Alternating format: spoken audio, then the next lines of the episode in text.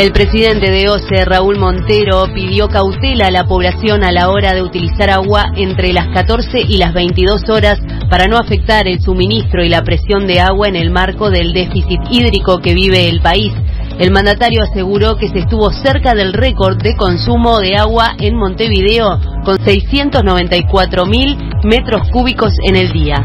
La reina Isabel II decidió retirar todos los títulos militares al príncipe Andrés, que será juzgado en Estados Unidos por su presunta implicación en un escándalo de abuso sexual a una menor. Así lo anunció este jueves desde el Palacio de Buckingham.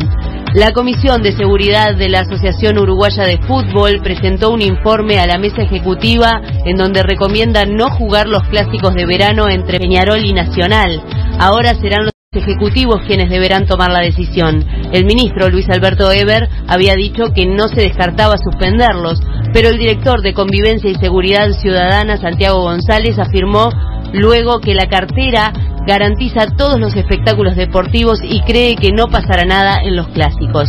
En este momento hay 24 grados, cielo claro, se espera una mínima de 21 y una máxima de 38, humedad 74%.